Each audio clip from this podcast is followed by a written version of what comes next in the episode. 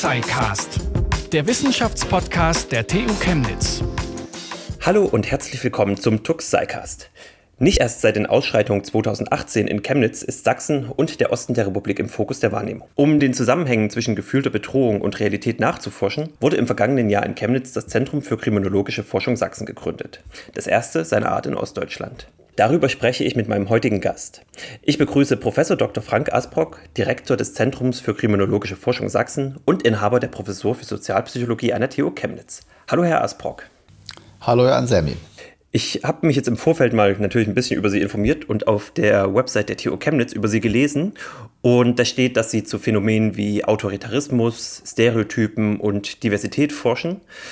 Wie genau kommt es jetzt, dass Sie von einer Professur von Sozialpsychologie zur Leitung eines kriminologischen Zentrums kommen? Die äh, Kriminologie beschäftigt sich ja mit, ist ja ein interdisziplinäres, sehr weit äh, gefächertes Fach und beschäftigt sich ja unter anderem auch mit äh, Phänomenen wie Gewalt zwischen Gruppen, überhaupt Gewalt und äh, Intergruppenkonflikten bis hin zum Extremismus, äh, vor allem Rechtsextre also Rechtsextremismus, aber auch andere Formen des Extremismus und das sind alles Bereiche aus der Intergruppenforschung, zu denen wir auch an der Sozialpsychologie schon arbeiten. Also meine Forschung zu Bedrohungswahrnehmung, Autoritarismus und Intergruppenkonflikten, Diskriminierung haben auch immer mit äh, Intergruppengewalt äh, beispielsweise zu tun. Das ist ein Ausdruck von Diskriminierung beispielsweise. Und so können wir aus der Sozialpsychologie hier die kriminologische Forschung angehen und äh, haben dadurch eine sozialpsychologische Perspektive auf die Kriminologie, die ja ansonsten auch noch aus der Soziologie, anderen Sozialwissenschaften, der, der, äh, den Rechtswissenschaften bedient wird. Aber wir arbeiten bei uns am Institut eben mit einem Fokus auf dieser äh, Intergruppenperspektive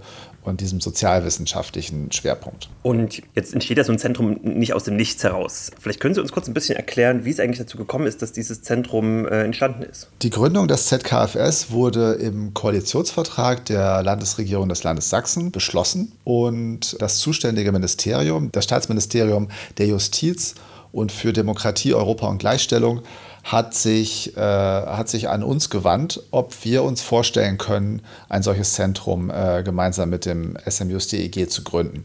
Und äh, also es wurde schon von, wir haben uns da nicht darauf beworben, sondern es wurde schon überlegt, dass die Forschung, die wir hier machen, der, an der TU Chemnitz in der Sozialpsychologie passen würde für ein solches Zentrum. Und äh, so sind wir gefragt worden und dann hatten wir Gespräche mit dem ähm, mit dem zuständigen Staatssekretär im Ministerium und äh, haben ein Konzept erstellt. Und äh, so, ist das, äh, so ist das ins Rollen gekommen. Dann haben wir natürlich viele Gespräche geführt mit den Ministeriumsmitarbeitern, wie ein solches Zentrum aussehen könnte, welche Forschungsschwerpunkte es geben könnte. Wir haben uns natürlich sehr äh, lange überlegt, was wir dort für Forschung betreiben möchten. Dann wurde ein entsprechender Verein gegründet als Träger dieses Zentrums, weil es nicht an der Uni sein sollte. Es sollte kein Uni-Institut sein, sondern selbstständig, ein eigenständiges Institut, um eben auch unabhängig zu sein. Und so äh, haben wir äh, das ZKFS e.V. gegründet als Trägerverein, der die einzige Aufgabe hat, dieses Forschungszentrum, also eine Grundlage für dieses Forschungszentrum zu sein, damit die Forschung stattfindet. Ist es dann dieser Status, weil ich bin auf, über diesen Begriff An-Institut äh, gestolpert. Ist das quasi diese Struktur, ist das das, was ein An-Institut beschreibt? Genau, ein An-Institut ist ja eine Forschungseinrichtung, die nicht zur TU Chemnitz direkt gehört, sondern mit, dem, mit der TU Chemnitz verbunden ist über diesen An-Institut-Status. Das heißt, wir können Ressourcen der TU Chemnitz nutzen, wir können mit der TU Chemnitz sehr relativ unkompliziert eng zusammenarbeiten. Das kann man über unkomplizierte äh, Kooperationsverträge regeln. Und, äh, und wir haben dadurch ein paar Möglichkeiten, die wir als eigenständiges kleines Institut das ja ansonsten alles selber regeln muss, äh, nicht hätten. Das ist eine große, große Unterstützung für uns. Und wir sind sehr froh, dass die TU Chemnitz, das Rektorat uns diesen Status äh, sehr schnell gewährt hat, dass wir nach, also wir wurden ja im, äh, im 2021 gegründet, haben im September 2021 die Arbeit aufgenommen und im Dezember des, Jahr, dieses, desselben Jahres äh, haben wir schon den Aninstitutsstatus bekommen. Äh, das wurde von der, von der Fakultät für Human- und Sozialwissenschaften, da sind wir zugeordnet, äh, wurde das im Fakultätsrat bewilligt dass, äh, dass das eine gute Idee wäre, sowohl für die Universität als auch für das ZKFS, weil natürlich auch die Universität davon profitieren kann, dass sie mit einem ein kriminologisches Forschungsinstitut mit ihr verbunden ist und wir sehr eng ja, mit der Uni über die Professur Sozialpsychologie sowieso verbunden sind, sodass die, äh, die TU Chemnitz da mit ihren, ähm, Portfolio nochmal um was ganz Neues erweitern kann, weil das gab es ja vorher an dieser Uni nicht. Äh, und wir haben das auch gemerkt, dass da sehr großes Interesse besteht, nicht nur von Seiten des Rektorats, sondern auch von den äh, verschiedenen Fakultäten. Ich habe mit vielen DekanInnen gesprochen, die Interesse haben, mit uns zusammenzuarbeiten auf längere Sicht, äh, auch aus den technischen Bereichen, wo das jetzt vielleicht erstmal gar nicht so nahe liegt äh, dass man da äh, eventuell zusammenkommen könnte und bin sehr froh, dass so ein großes Interesse an, am ZKFS, an unserer Forschung besteht und, und finde es auch toll zu sehen, wie vielfältig die Anbindungsmöglichkeiten sind. Dass wir also nicht nur mit der Psychologie und der Soziologie zu tun haben, sondern eben auch mit Kollegen aus völlig anderen Bereichen. Natürlich mit den RechtswissenschaftlerInnen der, äh, der Uni, die an der Wirtschaftswissenschaftsfakultät forschen, aber auch mit anderen. Und, äh, und dieser Aninstitutsstatus äh, bindet uns nochmal äh, stärker auch in der Außenwahrnehmung an die Universität, sodass wir eben als nicht nur irgend so ein kleines Institut wahrgenommen werden, was da also vor sich hin existiert, sondern wirklich diesen Rückhalt durch die Uni haben und auch dieses Vertrauen durch die Universität, dass wir Forschung machen, die mit einem Forschungsniveau der Uni kompatibel ist. Sie sagen ja die ganze Zeit schon immer so ein kleines Institut. Wie groß, wie groß ist denn Ihr Institut? Wie viele Mitarbeiter haben Sie denn? Genau, wir haben zurzeit, ähm, also haben wir, ähm, ich, ich muss mal ganz kurz überlegen, eins, zwei, drei, äh, ich sage das gleich vielleicht nochmal. Ich zähle mal kurz nach, wie viele Mitarbeiterinnen wir haben. Also zurzeit haben wir am ZKFS fünf wissenschaftliche Mitarbeiterinnen, also inklusive meiner Person, fünf WissenschaftlerInnen, äh, die dort arbeiten. Wir haben eine Geschäftsführung und auch eine, äh, eine Sekretärin. Und wir können so schon eine ganze Menge machen, aber sind natürlich im Vergleich zu anderen kriminologischen Instituten, also jetzt das KFN in Hannover beispielsweise, das ja sehr, sehr groß ist, oder auch äh, anderen Einrichtungen noch relativ klein. Aber äh, das ist ja schon mal trotzdem eine relativ große Gruppe. Also es ist ja jetzt keine, wir sind ja nicht nur zu zweit, sondern können schon wirklich viele verschiedene Projekte machen und haben auch so schon die Möglichkeit, uns interdisziplinär aufzustellen. Also wir haben Mitarbeiterinnen aus verschiedenen Wissenschaftshintergründen, sodass wir hier auch wirklich äh, die Interdisziplinarität der Kriminologie abbilden können jetzt nähern wir uns mal am besten vielleicht der Kriminologie. Für mich war es in der, in der Vorrecherche und vielleicht auch den, den Zuhörenden, es, es gibt damit diese Begriffe Kriminologie, Kriminalistik. Starten wir am besten vielleicht mal mit einer kleinen Begriffserklärung. Was ist jetzt Kriminologie? Was ist Kriminalistik? und ähm, was machen Sie an Ihrem Institut? Genau, also die Kriminologie beschäftigt sich, das ist ja die Wissenschaft, die sich mit der, mit der Erklärung von Verbrechen beschäftigt. Also wir, machen, wir gehen nicht an Tatorte.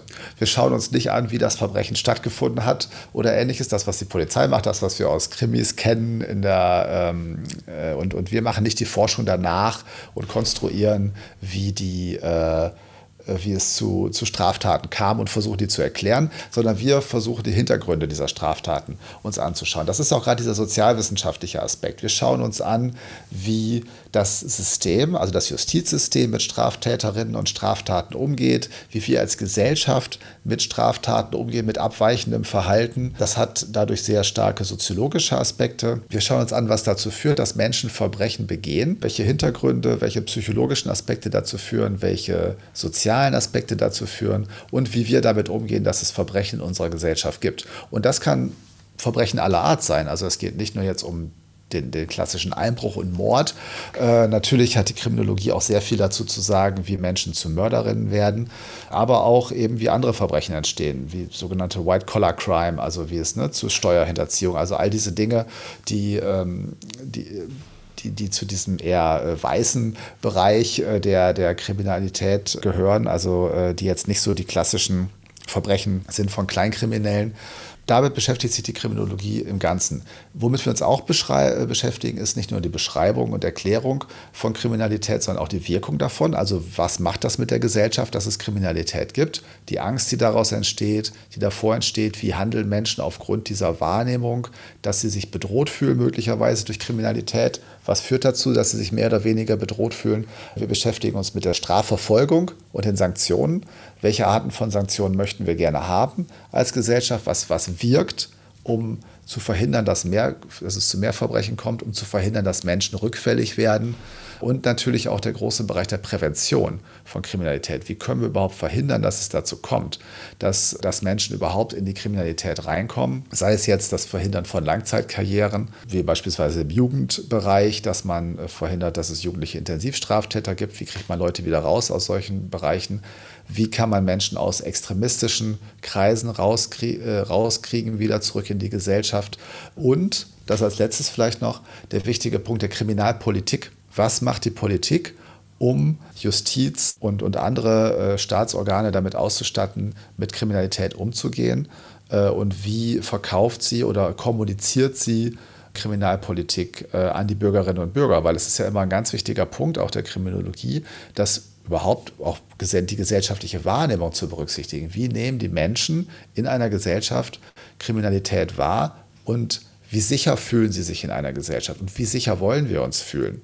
Also ist es das höchste Gut, dass wir uns sicher fühlen. Da muss die Kriminalpolitik andere Dinge machen, als wenn ein hohes Gut ist, sich möglichst frei zu fühlen und äh, aber trotzdem zu verhindern, dass Menschen äh, jederzeit Opfer eines Verbrechens werden können. Ist das ein relativ neues Forschungsfeld oder, oder gibt, hat das schon eine jahrhundertlange Tradition? Oder gibt es da so Entwicklungen, die Sie da ziehen könnten?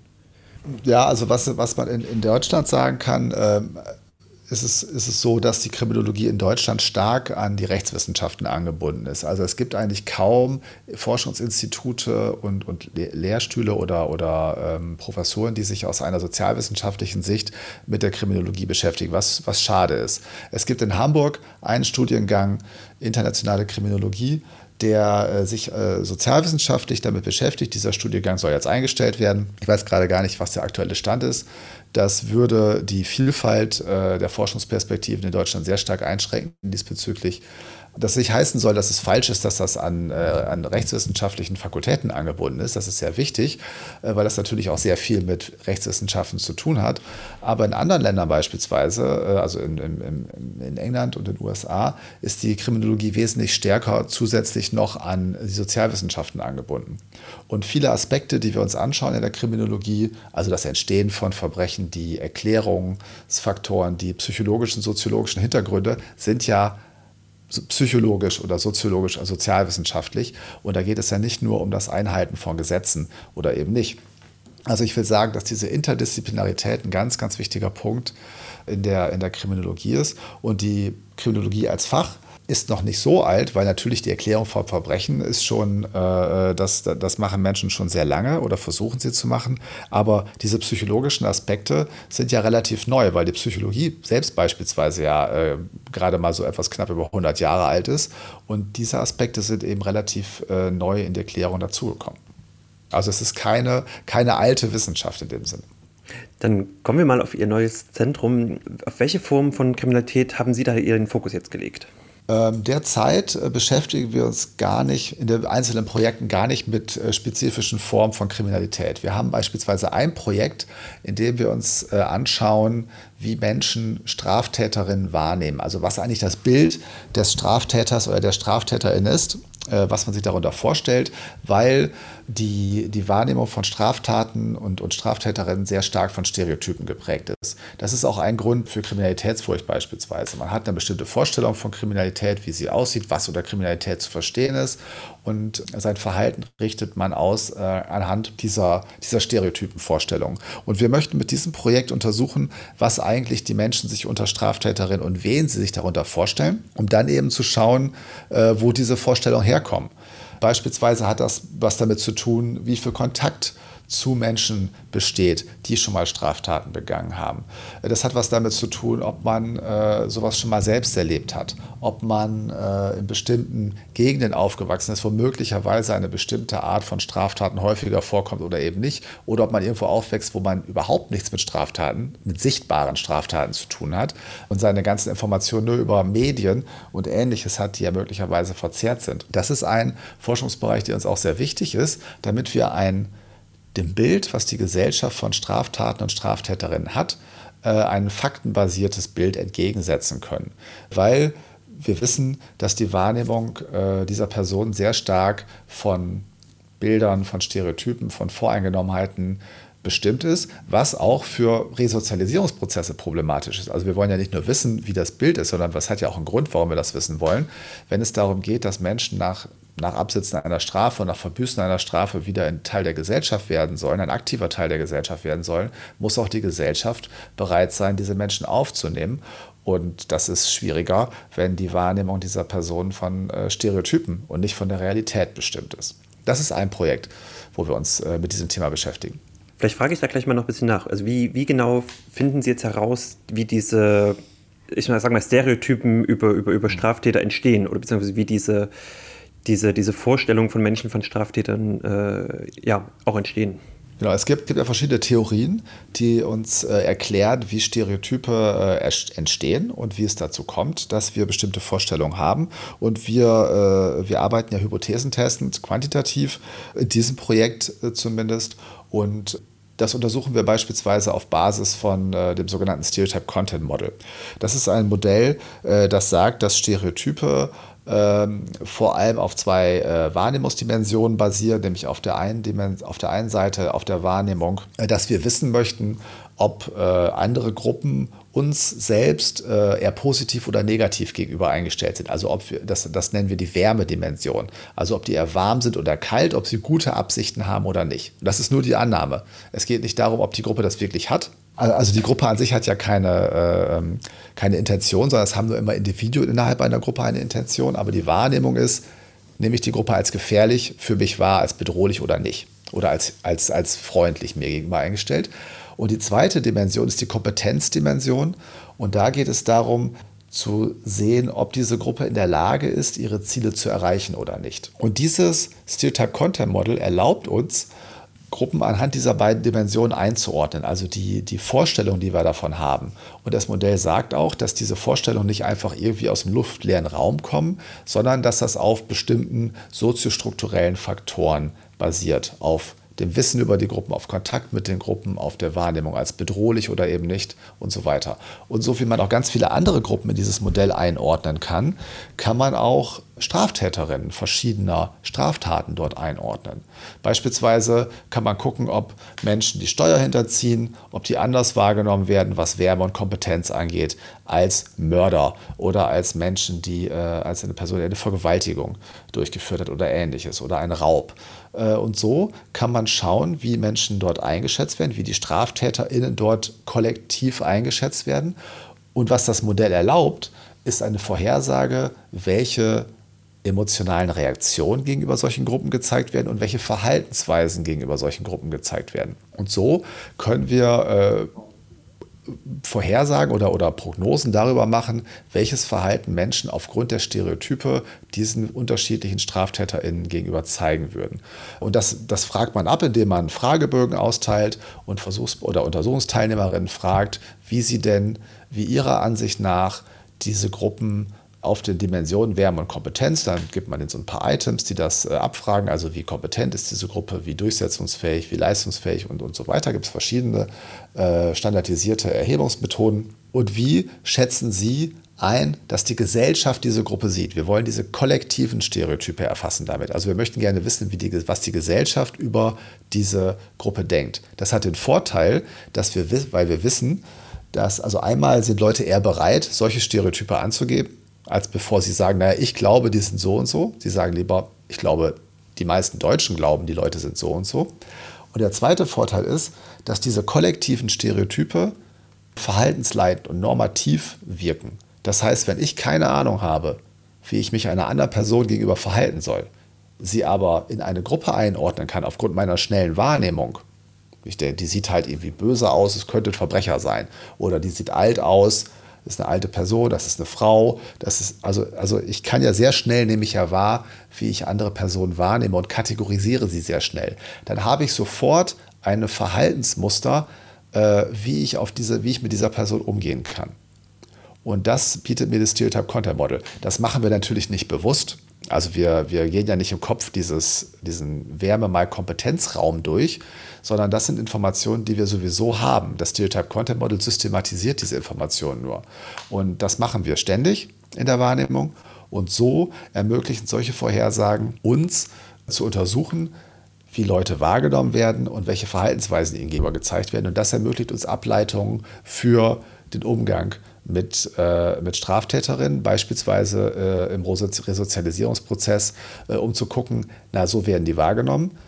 Woran liegt das? Liegt das an dem, was sie wirklich tun, diese Menschen? Oder liegt das an, äh, an bestimmten Bildern, die wir von diesen Menschen aufgrund von Medien oder äh, Erfahrungen durch andere oder Ähnlichem im Kopf haben? Und Sie haben jetzt schon die erste Längsschnittbefragung zu dem Thema durch. Haben Sie da schon Ergebnisse, wie sich da Menschen auf, dem, auf diesem Modell die Straftäter vorstellen oder die verschiedenen Straftäter vorstellen? Wir sind äh, derzeit in der Auswertung dieser okay. Ergebnisse. Genau, die haben wir noch nicht. Wir werden das jetzt im Verlauf der nächsten Wochen sicherlich äh, publizieren können und sind auch da fleißig am, äh, am, am Machen, an verschiedenen Berichten, weil in dieser Längsschnittstudie geht es ja um die, die Wahrnehmung von Kriminalität, Kriminalitätsfurcht und Straftäterinnen über die Zeit in Deutschland. Das ist eine Repräsentativbefragung mit 5000 Personen in ganz Deutschland, in allen Bundesländern. Und wir können so eben schauen, wie sich über den Zeitraum von zweieinhalb Jahren, in dem wir fünfmal Befragungen durchführen, diese Bilder eventuell verändern und welche Faktoren dazu führen, dass man bestimmte Bilder und bestimmte Wahrnehmungen hat. Wir können auch zum Beispiel sehen, wie dann Kriminalitätsfurcht mit dem Bild von Straftäterinnen zusammenhängt. Und zwar, was, was, was wird wovon beeinflusst. Und das ist eben ein Vorteil von Längsschnittstudien, dass man das über die Zeit sich anschauen kann, diese Entwicklung. Das können wir nicht, wenn wir nur eine einmalige Befragung machen, dann haben wir immer nur so ein Bild. Jetzt zur Zeit denken die Leute das und das. Ähm, und das können wir halt über diesen Gesamtzeitraum von zweieinhalb Jahren machen. Jetzt haben wir erstmal nur eine erste Befragungswelle hinter uns. Das heißt, äh, jetzt können wir auch nur eine Querschnittssicht machen. Das ist jetzt der Stand, das ist das Bild, das Menschen von Straftäterinnen haben.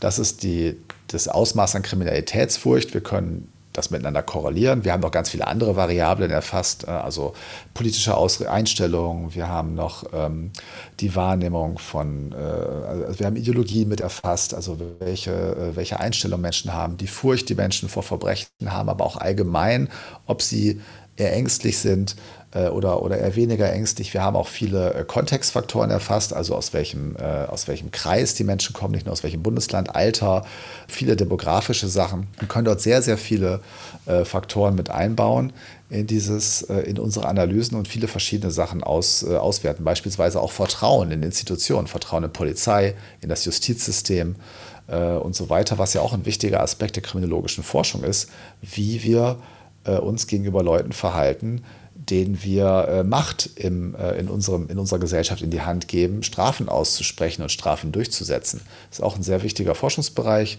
in der Kriminologie und hat auch sehr viel natürlich mit Kriminalitätsfurcht und der Wahrnehmung von Verbrechen zu tun und von Kriminalität. Äh, wie gesagt, das können wir jetzt demnächst, wird es die ersten Auswertungen geben. Die ersten längsschnittlichen Auswertungen wird es dann wahrscheinlich Anfang nächsten Jahres geben, wenn wir mehrere Wellen erfasst haben. Aber Sie haben ja bereits herausgefunden, ähm, habe ich zumindest gelesen, dass sich Bewohnerinnen des Chemnitzer Zentrums zum Beispiel sicherer fühlen als Einwohnerinnen und Einwohner an den Randgebieten. Das war jetzt wahrscheinlich nicht Teil dieser Befragung, sondern einer anderen Befragung. Aber wie erklären Sie sich das oder woher kommen diese, diese Unterschiede? Genau, das war ein Ergebnis einer Befragung, die wir hier im Rahmen der Ausschreitung 2018 in Chemnitz gemacht haben. Da haben wir Chemnitzerinnen interviewt und äh, unter anderem nach Sicherheitswahrnehmung gefragt. Und da haben wir, wie Sie schon sagen, herausgefunden, dass diejenigen, die in den Randbezirken der, äh, von Chemnitz gewohnt haben, äh, die Innenstadt als unsicherer eingeschätzt haben als diejenigen, die tatsächlich in der Innenstadt gewohnt haben. Und das ist aber ein Phänomen, das, was Sie häufig finden. Wir erklären uns das damit, dass diejenigen, die aus den Randbezirken kommen, einfach viel weniger Erfahrung mit dem Alltag in der Innenstadt haben. Also wer hier wohnt, wer in der Innenstadt wohnt, der oder die äh, Personen haben, die erfahren einfach, dass es in der Chemnitzer Innenstadt nicht so gefährlich ist, äh, wie manche Leute sich das vielleicht vorstellen. Aber wenn ich aber nur die Vorstellung habe und in meiner und in einer Gegend wohne, wo es sehr sicher ist und wo ich mit Ausschreitungen, mit, mit Gewalt oder so äh, oder, oder mit, mit Überfallen werden eigentlich nichts zu tun haben in einem Vorort oder am Stadtrand, dann kann aber die Vorstellung natürlich sein, dass es in der Innenstadt, weil ich da vielleicht drüber lese, dass da sehr viele Menschen mit Migrationshintergrund sind, dass da viele junge Menschen sind, dass wenn mal irgendwas in Chemnitz passiert, dann passiert es ja in der Regel dann doch da, das steht dann in der Zeitung, ähm, dass da irgendwelche Jugendgangs sich geprügelt haben oder so, das gab es ja auch mal eine Zeit lang äh, in der Innenstadt, äh, dann nehme ich das als einen gefährlicheren Ort wahr. Aber ich habe gar keine Möglichkeit, wenn ich nicht in die, selber in der Stadt bin, das abzugleichen mit meiner Vorstellung mit der Realität.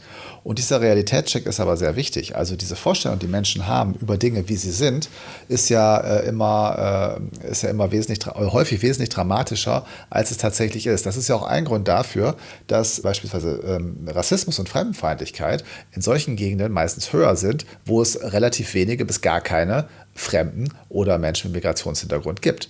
Weil dort eben eine sehr homogene Gesellschaft oder eine homogene Gruppe Vorstellungen davon hat, von dem Fremden, jetzt in Anführungszeichen gesagt, die mit der Realität nichts zu tun haben. Und das Gleiche findet sich eben mit der Einschätzung von Sicherheit und Kriminalität äh, in unserer Studie. Sie meinten ja auch schon, dass sich Ihre Ergebnisse auch auf die Politik zurückspielen. Ähm, Gibt es da auch Handlungsempfehlungen, die sich da jetzt heraus ableiten? Aus dieser Studie jetzt äh, konkret so noch nicht. Wir haben das natürlich auch mit, äh, mit Vertretern in der Politik äh, diskutiert und tun das auch immer wieder. Beispielsweise arbeite ich ja auch in der Arbeitsgruppe Radikalisierungsprävention der Stadt Chemnitz mit, wo wir solche Ergebnisse auch diskutieren. Und äh, das hat natürlich dann, kann das die Konsequenz haben, dass man zurückmeldet an die Politik, es wäre gut, dass wir nicht nur in der Innenstadt Aufklärungsarbeit über, äh, über Sicherheit machen oder ähm, über, äh, also nicht nur in die Innenstadt gehen, wenn, wenn es darum geht, Sicherheitspolitik zu machen, sondern auch mit den Leuten in den Außenbezirken sprechen und darüber aufklären, wie es denn nun tatsächlich ist, dass die Innenstadt in Chemnitz nun mal kein Hort des Verbrechens ist, sondern äh, dass es da relativ sicher ist, dass man da ruhig hingehen kann kann. Weil das ist natürlich auch eine äh, sich, äh, äh, sich selbst erfüllende Prophezeiung. Wenn ich als nicht gewalttätige oder, oder ängstliche Person da nicht mehr irgendwo hingehe, dann bleiben halt irgendwann die anderen übrig. Und dann äh, ballen sich vielleicht möglicherweise tatsächlich irgendwann diejenigen, die eher Verbrechen begehen. Das Problem sehe ich jetzt tatsächlich wirklich nicht in der Chemnitzer Innenstadt, aber äh, das, äh, das wäre ja eine Konsequenz, wenn einfach immer mehr Leute wegbleiben aufgrund von falschen Vorstellungen. Deswegen wäre Aufklärungsarbeit hier sehr sinnvoll. Aber das ZKFS hat tatsächlich als einen der beiden Aufträge, das ist auch in der Satzung festgeschrieben, nicht nur die Forschung, sondern zusätzlich auch die Information der Öffentlichkeit, die Kommunikation der Ergebnisse an die Öffentlichkeit, äh, an die interessierte Öffentlichkeit und an die Politik. Und wir sind auch im engen Austausch mit dem Justizministerium, was die Kommunikation unserer Ergebnisse angeht. Wir kommunizieren unsere Ergebnisse bei verschiedenen oder unsere Forschung, also so viele Ergebnisse haben wir noch nicht bis jetzt, weil wir fangen ja gerade erst an. Unsere Forschung auch bei verschiedenen äh, PraktikerInnen, die mit mit Jugendlichen beispielsweise zusammenarbeiten. Wir melden unsere Ergebnisse zurück, äh, auch ähm, an, an, an PolitikerInnen äh, auf Landesebene, bislang vor allem noch, sodass diese, diese, diese wissenschaftlichen Erkenntnisse auch irgendwann hoffentlich in Politik Einfluss finden können. Und ganz wichtig dabei ist mir, dass es nicht darum geht zu sagen, so, wir haben jetzt das rausgefunden als Wissenschaftlerinnen und äh, so müsst ihr das machen oder wird das alles gut das ist mir schon klar, dass das nicht funktionieren kann. Dieser Austausch mit der Politik und auch mit der Praxis ist immer auf Augenhöhe gedacht. Also wir versuchen zusammen mit den PraktikerInnen und mit der Politik die Problembereiche zu, äh, herauszupicken und zu gucken, was die Forschung zur Klärung dieses Problems beitragen kann. Und dann melden wir zurück, was wir herausgefunden haben und Handlungsempfehlungen müssen wir dann gemeinsam äh, daraus entwickeln. Also wir können natürlich sagen, es wäre gut, wenn man das macht, aber das würde ich immer in Absprache mit den Praktikerinnen machen, die natürlich schon ganz viel Arbeit in diesem Bereich machen, die vielleicht sogar schon Dinge machen, die wir herausgefunden haben, ohne es vielleicht so konkret so zu nennen, um so möglichst effektive Handlungsempfehlungen herauszubekommen und auch äh, möglichst effektive äh, Empfehlungen an die Politik zu geben, weil die Kriminalpolitik natürlich auf politischer Ebene gemacht wird und die den Rahmen darstellt für die Handlungen, die gemacht werden können. Also das ist wirklich ein Dialog zwischen oder ein Trialog zwischen Politik, Praxis und uns als Forschungseinrichtung, wo wir uns als einen Teil eines Ganzen sehen und nicht als diejenigen, die sagen, so jetzt schaut mal hier, jetzt haben wir unsere tollen Ergebnisse hier und das müssen wir jetzt nur noch machen und dann wird alles besser. Weil dazu mache ich das auch schon zu lange, auch in diesem Bereich der Wissenschaftskommunikation und der, des Austauschs mit Politik, um zu wissen, dass das so natürlich nicht klappt, wenn man einfach da hingeht und sagt, wenn man das so macht, dann klappt das alles schon. Das, das wird nicht hinhauen. Und Sie sind ja mit Ihrem Zentrum jetzt das erste dieser Art im, im Osten der Republik. Gibt es da jetzt auch spezifisch ostdeutsche Aspekte, die Sie mit beforschen oder ist das, spielt das da gar keine Rolle? Also wir machen Forschung unter anderem in und für Sachsen.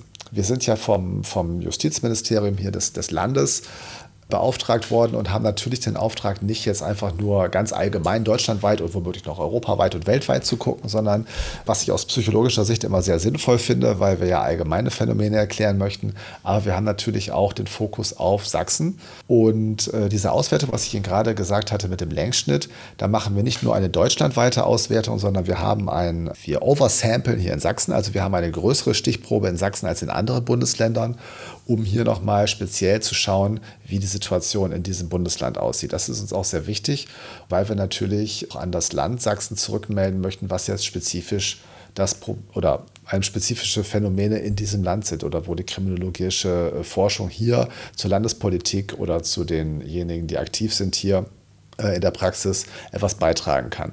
Wir haben unsere, unsere Praxispartnerinnen sind auch bislang auch auf, auf sächsischer Ebene, also auf Landesebene sodass wir hier auch äh, einen starken Fokus auf Sachsen haben. Wir haben noch keine Ausweitung auf andere Bereiche in Ostdeutschland und auch keine spezielle Fokussierung auf jetzt in Anführungszeichen den ostdeutschen Straftäter oder sowas in der Art.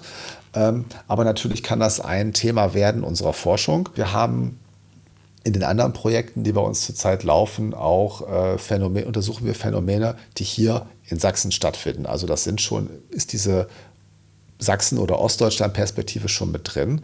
Aber wir haben, sehen uns jetzt nicht als ein ostdeutsches Forschungsinstitut in dem Sinne, dass wir jetzt äh, spezielle Kriminologie im Osten erforschen. Das würde ich auch für, für falsch halten. Natürlich muss man immer regionale Kontexte mit berücksichtigen, aber da ist, glaube ich, die Ost-West-Grenze nicht, äh, nicht die richtige, um das zu unterteilen. Genau, das wäre jetzt auch meine Frage gewesen, weil man hat ja auch immer in der öffentlichen Wahrnehmung, wenn man jetzt von zum Beispiel Rechtsextremismus hört, ist immer der Fokus auf den Osten oder auch auf Sachsen, ohne jetzt die Realitäten zu leugnen, aber nach dem Mord an Walter Lübcke und den Morden in Hanau scheint es ja dann doch eher ein gesamtdeutsches Phänomen zu sein. Auf jeden Fall. Also Extremismus, Rechtsextremismus ist natürlich kein ostdeutsches Phänomen, ausschließlich. Äh, aber es lässt sich, wie Sie schon sagen, ja nicht leugnen, dass das eine, äh, eine Häufung in Ostdeutschland gibt, in Sachsen gibt. Wir haben hier natürlich auch mit einigen äh, Protagonisten zu tun, die, äh, die eine, eine entsprechende, ähm, ein entsprechendes Klima bereiten. Wir haben hier in rechte Parteien haben wir große Wahlerfolge. Das ist auch nochmal anders als in anderen äh, Bundesländern. Aber das einfach nur als plump, als ein Ostproblem abzutun, äh, greift natürlich zu kurz. Und das ist ja das Gute an der, äh, an, der, an der Forschung, dass wir versuchen können, mehr Variable zu finden, als die Personen, die wir befragen, kommen aus Ost- oder aus Westdeutschland. Also es gibt natürlich auch in Westdeutschland und in verschiedenen Regionen Bereiche, wo Rechtsextremismus ein großes Problem ist. Das ist kein Ortsproblem unbedingt, sondern das hat was mit verschiedenen anderen Faktoren zu tun, die wir eben in solchen Längsschnittuntersuchungen wie wir sie ja machen, eben mit berücksichtigen können und die andere Kolleginnen und Kollegen ja auch mit berücksichtigen. Es gibt sicherlich strukturelle Gegebenheiten in verschiedenen Regionen in Ostdeutschland und auch vielleicht auch gerade hier in Sachsen, die, äh, die es äh, wahrscheinlicher machen, dass Menschen rechtsextremer werden oder dass es hier attraktiv ist für Rechtsextremisten und dass sich hier solche Strukturen entwickeln. Die müssen aber natürlich dann entsprechend angegangen werden. Aber zu sagen, der Osten, das, sind alles, das ist alles rechtsextrem und das ist an, in, in Westdeutschland passiert das nicht, das ist natürlich ein völlig falscher Ansatz, der die Realitäten verkennt. Ich fand es aber auch sehr interessant. Äh, Justizministerin Mayer aus Sachsen sagte ja zur Eröffnung ihres Zentrums, dass der Umgang mit Kriminalität, ich zitiere, in Gesellschaft und Politik fußt viel zu häufig auf individuellen Gefühlen. Eine rationale Kriminalpolitik muss sich dagegen auf wissenschaftliche Erkenntnisse stützen, betonte sie. Jetzt frage ich mich natürlich, wie wurde denn bisher Kriminalpolitik gemacht, wenn erst jetzt die wissenschaftlichen und rationalen Erkenntnisse reinkommen in das, in das Feld. ja, es gibt ja äh, mehr, also die Wissenschaft ist ja kein einheitliches Feld. Also es gibt ja unterschiedliche Ansichten. Äh, oder nee, in der Wissenschaft gibt es ja unterschiedliche Forschungsergebnisse, die sich auch gerne mal widersprechen. Und der gesellschaftliche Umgang mit Kriminalität ist sicherlich sehr stark äh, gefühlsgetrieben und, und äh, furchtgetrieben. Also wir haben Angst vor Verbrechen, vor Verbrecherinnen, wir wollen keine Opfer werden und versuchen das zu vermeiden und wünschen uns natürlich, dass Menschen, die Verbrechen begehen, am besten weggesperrt werden, dass das gar nicht nochmal passiert. Und dann denkt man ein bisschen drüber nach und sagt, naja gut, die müssen ja auch mal wieder entlassen werden. Das ist ja auch richtig so, man kann die ja nicht immer wegsperren. Und, äh, und was sind dann die richtigen, was ist das richtige Maß? Wie lange sollen Leute ins Gefängnis? Was für Strafen sind angemessen? Und da gibt es natürlich schon lange Forschung zu, die sich damit beschäftigt. Aber das wissen wir ja auch, dass äh, Forderungen nach harten Strafen nicht nur durch äh, Bürgerinnen und Bürger, sondern auch durch die Politik immer mal wieder aufkommen und sehr stark korrelieren mit Verbrechen, die bestehen oder mit Ängsten. Wenn eine Gesellschaft insgesamt ängstlicher ist, sich bedrohter fühlt durch eine Krise beispielsweise, dann ist der Wunsch nach härteren Strafen stärker ausgeprägt. Ne? Es gibt Studien, die zeigen das über lange Beobachtungen, dass äh, der, der, der Ruf nach diesen autoritären Maßnahmen wie Bestrafung steigt mit der Bedrohung, die die Gesellschaft an sich wahrnimmt durch wirtschaftliche Krisen, durch gesellschaftliche Krisen, was auch immer. Und ähm, die Wissenschaft sollte versuchen, die Politik so zu, darin zu unterstützen, möglichst rational, möglichst evidenzbasiert ähm, äh, Politik zu machen, was gerade was den Umgang mit Straftaten und Straftäterinnen angeht, weil das eben sehr stark von diesen individuellen oder, oder auch kollektiven Ängsten und Wahrnehmungen getrieben sein kann. Und wir als Psychologin und als, als Sozialwissenschaftlerin können uns ja gerade ganz wunderbar mit dieser Wirkung von diesen, diesen emotionalen und, und individuellen Prozessen auseinandersetzen und schauen, und untersuchen, was daran das Problem ist in der Entscheidungsfindung. Also wir werden sowieso niemals voll rational handeln, das tun Menschen einfach nicht. Aber wir können versuchen, äh, im, im, Umgang mit, mit denjenigen, die wir ja doch an den Rand der Gesellschaft drängen, in diesem Fall mit Straftäterinnen, dass wir auch damit möglichst fair und richtig umgehen und ihnen eine Chance geben, auch wieder Teil der Gesellschaft zu werden. Natürlich soll das nicht heißen, dass man Leute nicht bestrafen soll es ist ja nicht schlecht, dass es Gefängnisse gibt grundsätzlich. Es gibt Menschen, die sollten da besser sein, weil sie etwas getan haben, vielleicht wieder tun würden, äh, was sie nicht tun sollten, was die Gesellschaft irgendwie oder Individuen in der Gesellschaft gefährden könnte. Aber da ist auch äh, sowohl im Umgang im Gefängnis als auch die Vorbereitung auf die Zeit danach, als auch die Frage, was eigentlich, wozu eigentlich ein Gefängnisaufenthalt gut sein soll, zur Bestrafung, zum Schutz der Bürgerinnen und Bürger, zur Rehabilitation, damit die Menschen über sich nachdenken können. Da gibt es ja verschiedene Ansichten zu, wozu ein Gefängnis da sein sollte äh, oder wozu eine Strafe da sein sollte. Das muss äh, wissenschaftlich immer wieder neu untersucht werden, weil sich die gesellschaftlichen Bedürfnisse und Anforderungen ändern und auch weil sich es sich ändert, wie wir, wie wir solche Institutionen einsetzen möchten. Also wenn Sie unterschiedliche Länder beispielsweise gucken, die äh, in den USA, ist der Sinn von Gefängnissen wird ganz anders wahrgenommen als beispielsweise in nordeuropäischen Ländern, also in Norwegen oder so, wo es eine sehr liberale Politik gibt, wo Gefängnisse dazu dienen, die sollen mehr die Leute wieder vorzubereiten, nachdem sie ihre Strafe verbüßt haben, auf äh, Teil der Gesellschaft zu werden, während es in den USA stärker ist, die Leute wegzusperren und die Gesellschaft vor ihnen zu schützen. Wie ist da in Deutschland der Trend? Also gibt es da, ist da jetzt gerade so die, der Gedanke, dass man doch eher die Leute wegsperren will, weil es doch zu emotional ist? Oder ist da auch die Tendenz eher zu einer, ich sag's mal, Liberalisierung? Deutschland ist äh, wie so häufig äh, zwischen solchen Polen. Und in der, in der deutschen, in der deutschen äh, äh, Kriminalpolitik ist es ja so, dass wir durchaus natürlich auch den Ruf nach Strafe haben und, und, und, und Menschen zu, äh, ins, ins, Gefängnis, äh, dass Leute im Gefängnis bleiben sollen, um, um eine Strafe zu verbüßen und um die Gesellschaft auch natürlich vor ihnen zu schützen. Aber gleichzeitig haben wir schon den Anspruch der Resozialisierung, also dass Menschen wieder Teil der Gesellschaft werden sollen. Und wir untersuchen unter anderem ja auch, wie gut das funktioniert oder möchten das auch in Zukunft noch stärker untersuchen und welche Maßnahmen dazu sinnvoll sind. Also beispielsweise beschäftigen wir uns in einem Projekt auch mit der Frage des Vollzugs in freien Formen. Das heißt also, dass Menschen gar nicht mehr, also die schon am Ende ihrer Strafzeit, ihrer Haftstrafe sind, gar nicht mehr im Gefängnis sind, sondern in einer Art WG leben. Ne? Und da betreut werden, aber sich relativ frei bewegen können und so schrittweise lernen können, in die äh, Gesellschaft zurückzukommen, was sie besser so lernen können, das ist die Annahme zumindest, als wenn sie das aus dem Gefängnis heraus direkt machen.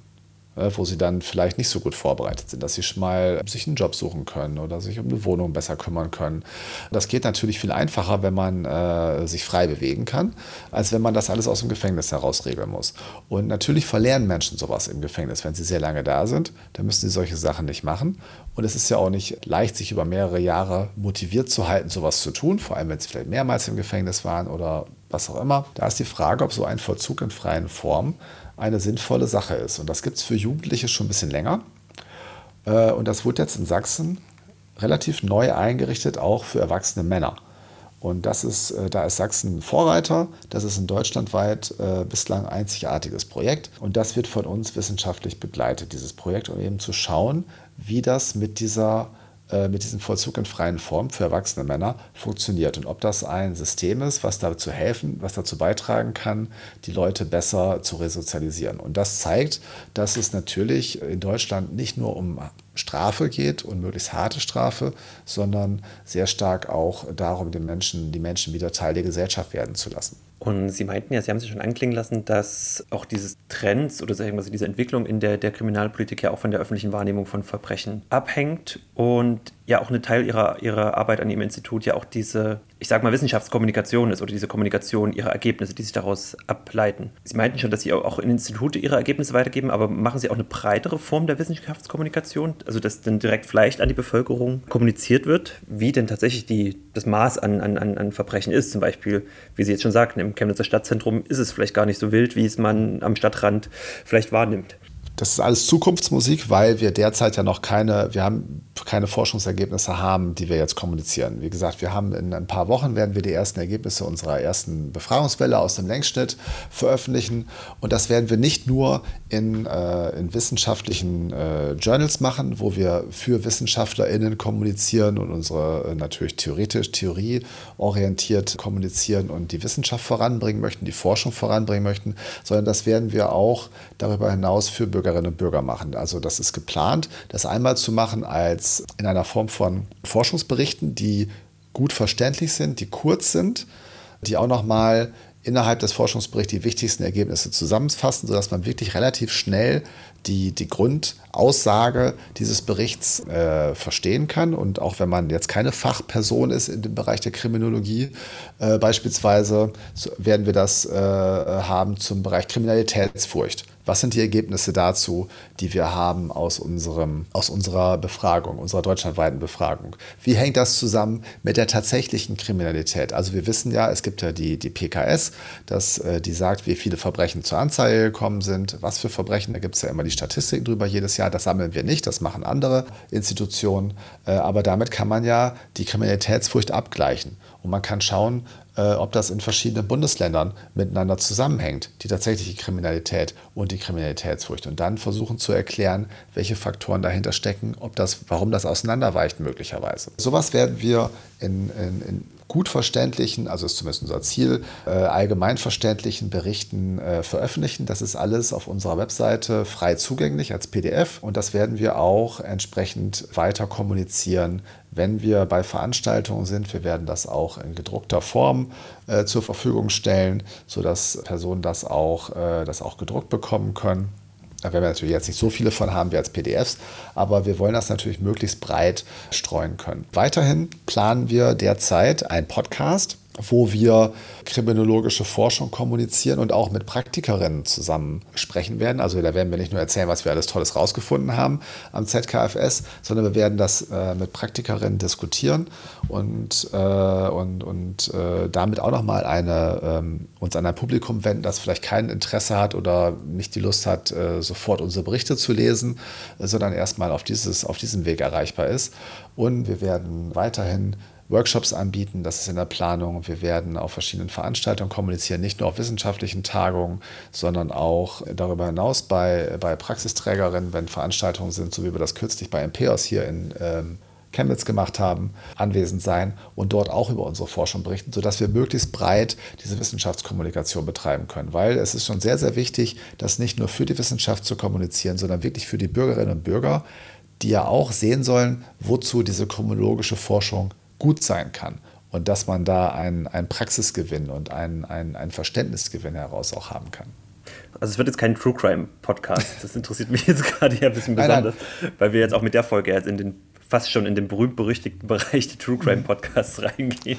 Nein, es wird kein True Crime Podcast. Es wird, äh, aber ich weiß natürlich, dass ein großes Interesse daran besteht. Das merken wir ja auch am ZKFS, dass natürlich, als es äh, bekannt wurde, dass wir gegründet wurden, kamen auch viele Interessierte an und ah, Kriminologie finde ich spannend und Crime und, und also da gibt es äh, sehr viel Interesse, was mich freut, äh, dass es das gibt. Aber nein, wir werden nicht über äh, Verbrechen sprechen in dem Sinne, äh, aber vielleicht auch mal. Vielleicht wird sich das auch mal ergeben. Also das Format ist noch nicht ganz festgezogen absurd, aber es geht schon stärker um kriminologische Forschung äh, was sind Forschungsergebnisse, es geht darum, wie sieht eigentlich vielleicht auch was, was trägt die kriminologische Forschung zum, zum Zugang zu JVAs beispielsweise bei? Also was wissen wir eigentlich über Gefängnisse in Deutschland? Nicht viel weiß die äh, Gesellschaft darüber. Äh, da, könnten, da könnte es auch mal eine Folge zu geben, wo wir uns mit so einem Thema beschäftigen. Aber das ist alles noch in der Planung und das wird auch eher so in der, gegen Ende des Jahres wahrscheinlich fertig sein. Wunderbar. Dann können sich die Zuhörenden also quasi auf einen neuen Podcast in ihrem Podcast-Portfolio, nee, wie sagt man das, in ihrer Abonnentenliste ja, ja, genau. äh, freuen. Das hoffe ich. Und damit sind wir mit dieser Folge des Tuxicast auch schon am Ende. Ich bedanke mich, dass ihr zugehört habt und bedanke mich auch bei meinem Gast, Professor Frank Asbrock. Ja, vielen Dank für die Einladung, Herr Anselmi, und äh, vielen Dank äh, für das Gespräch. Diese Folge, wie auch alle anderen Folgen des Tuxicast, findet ihr wie immer auf der Website der TU Chemnitz. Ihr könnt aber auch einfach den Tuxicast bei Spotify, Apple Podcasts oder einfach im Podcatcher eures Vertrauens abonnieren. Und wenn ihr schon mal dabei seid, dann lasst auch gern eine Bewertung oder einfach Feedback da. Mein Name ist Pascal Anselmi und ich freue mich bis zum nächsten Mal beim Tux